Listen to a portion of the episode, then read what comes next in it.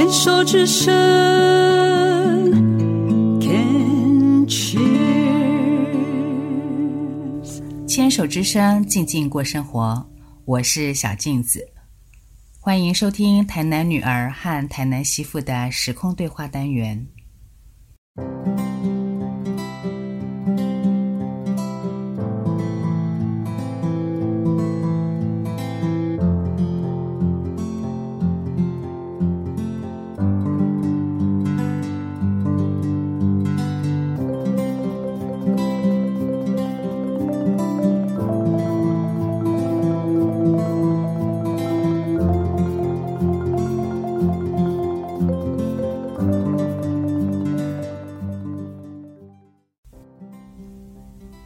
女孩十七岁之前在台南生长，媳妇儿二十八岁以后在台南安家落户。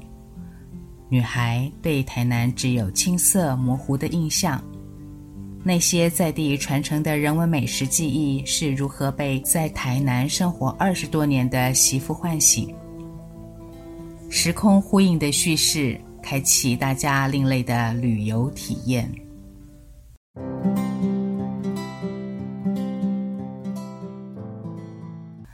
今天台南媳妇佑佑要带我们去吃油条，一家已有百年传承的油条专卖店。我们来听她的介绍。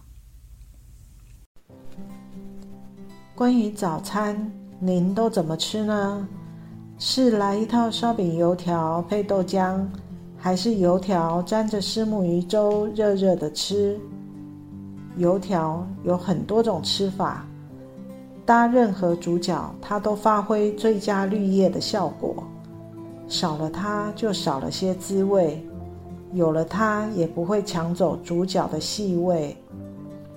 台南有家百年油条店，三代传承，独孤一味，只卖油条。店面不大，摆设简单，角落堆放着面粉，一张制作油条的长桌。以及一锅热油，还有放油条的小桌。老板负责擀面、压制成型，老板娘与一位员工负责炸油条及贩售。我在旁观察着。一般炸油条都是将面条拉长了下锅炸，他们则是拉长后旋转个两三圈再下锅。老板说：“父祖辈如是教，他也就如是做了。”老板手忙着，一边说着秦桧与油炸鬼的故事。秦桧陷害岳飞，百姓们为了出气，将两条面条压成一条下锅油炸，象征将秦桧夫妇下油锅，好大快人心。因此称为油炸鬼，将油条与岳飞、秦桧的故事串在一起，也是特别。我倒是觉得油炸鬼应该是油炸果，鬼与果的台语发音近似，不过它是面粉制作，不是米类的果。也有一说是油炸块。勤快的快，快，果跟鬼三个字的台语发音近似，如此解释勤快与油条的关系，似乎比较能够理解。百年油条刚起锅，热热的吃，为酥脆的口感，真是香啊！老板娘递给我面纸，拿着吃。一会儿功夫，就一根油条下肚了。店家每日换油，所以没有油耗味，香酥可口外，还很有嚼劲，有点类似面包的口感。一般油条只有酥脆，甚至是硬邦邦的，不会有细致的面香味与嚼劲。第一次吃，令我非常惊艳。然后就爱上了这口感，就是这样的口感令我着迷啊！而且这油条不是硬硬挺挺的哦，会随着空气中的湿度弯曲一点、软一点。请教老板原因，原来他用的是自家发酵的天然酵母，不是一般常用的发粉哦。油条也可入菜，可沾咸或甜的汤品配着吃，当然可以豪迈的拿着单独吃，看似简单却又百变。老板娘还推荐我沾着咖啡吃呢。我试了，还真是特别的味道。咖啡的酸苦多了香味，沾了咖啡的油条在口里炸开了香味，好特别，也不违和哦。我像挖到宝似的，霸气的一次带回七根油条，带回家放入冷冻库，想吃时烤箱回烤即可。当成下午茶咖啡的绝配，也很赞呢。百年油条，百变的吃法，百变的滋味，您一定要来尝尝看哦。听了又又买油条回家放冷冻库，想吃的时候就拿出来热一下，真是有点羡慕。为什么呢？因为我家的冰箱是瘦高型的五门冰箱。冷冻库是一格一格的抽屉，常被我塞满各式冷冻食材。油条体积颇大，塞进去一定会碎掉。小时候第一次看到油条是碎碎的，一小段一小段的，放在咸豆浆里。因为妈妈不喜欢吃泡软的油条，所以帮我点咸豆浆的时候都要老板别放油条。这个印象直到现在，我喝咸豆浆的时候也都会请老板别放。油条单吃的酥脆，油滋滋的面香，正如祐祐所说，会一口接一口停不下来。刚来台北念书的时候，总找不到台南的油条味道，后来在复兴南路上的豆浆店吃到了最接近的滋味儿，我就成了那的常客。说着说着，又想吃了。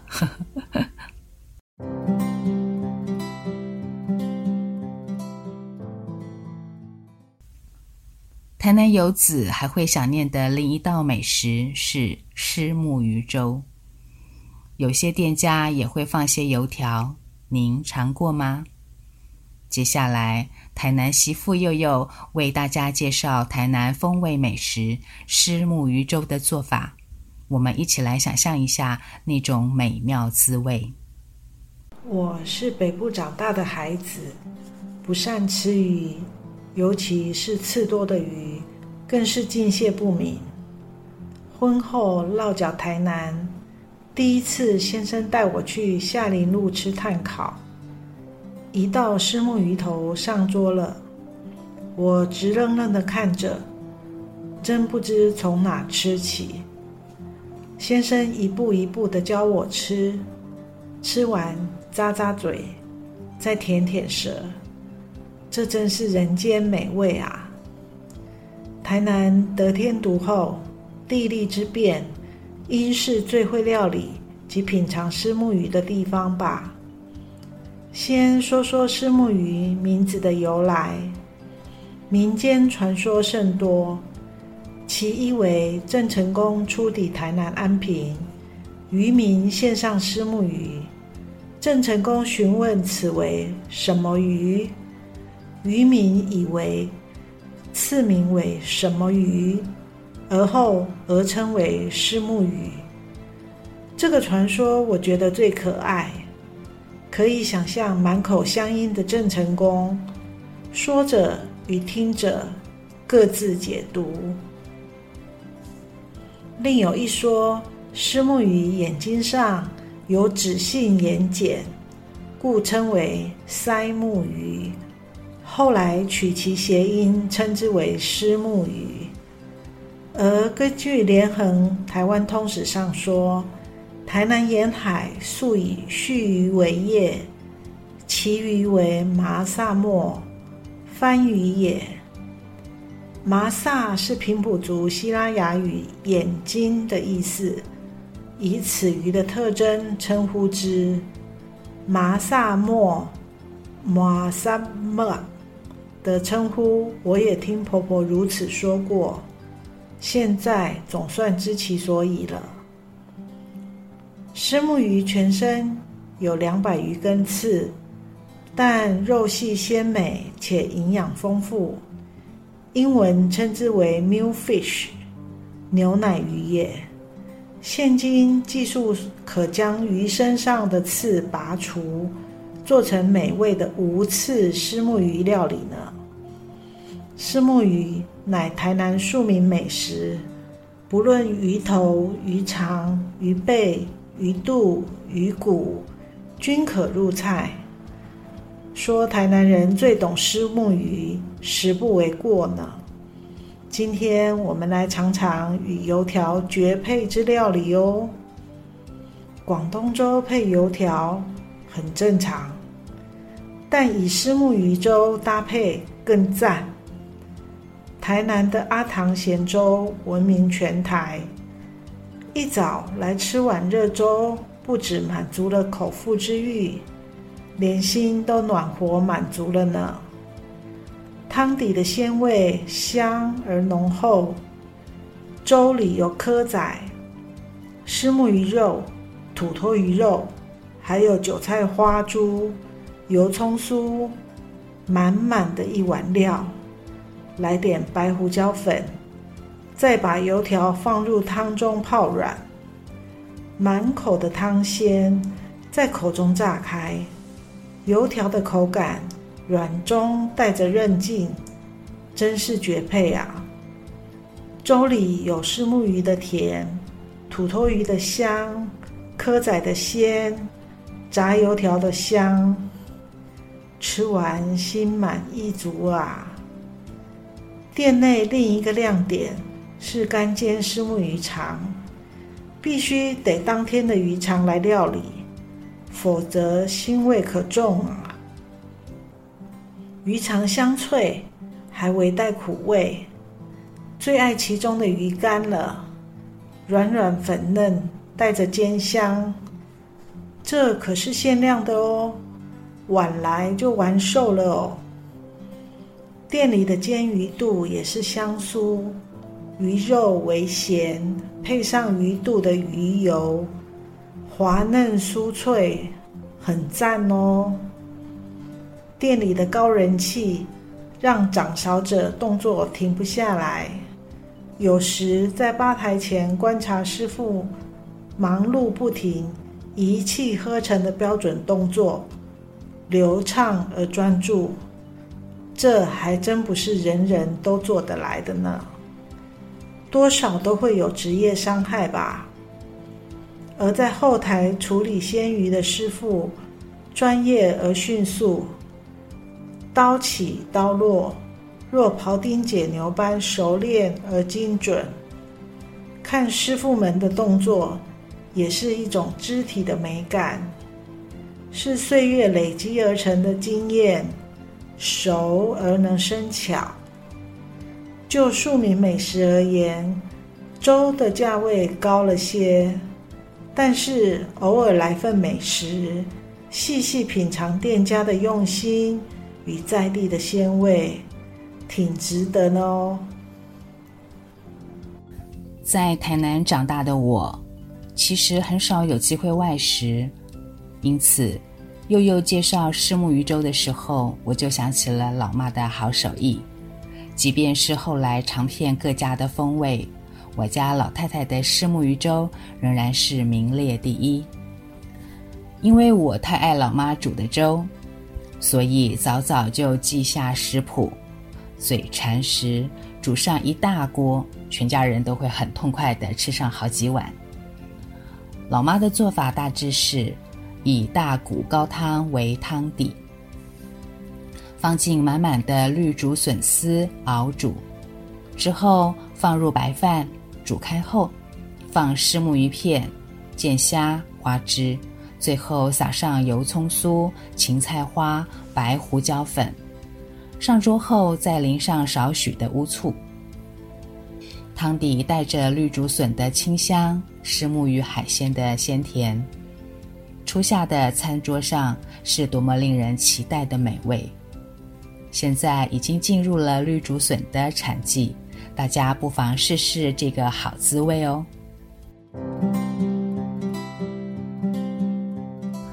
节目又来到了尾声，今晚和大家分享了我在山城散步时对无常的醒思，和大家共勉。如是的童年里，说着如何解开与母亲一些过不去的心结。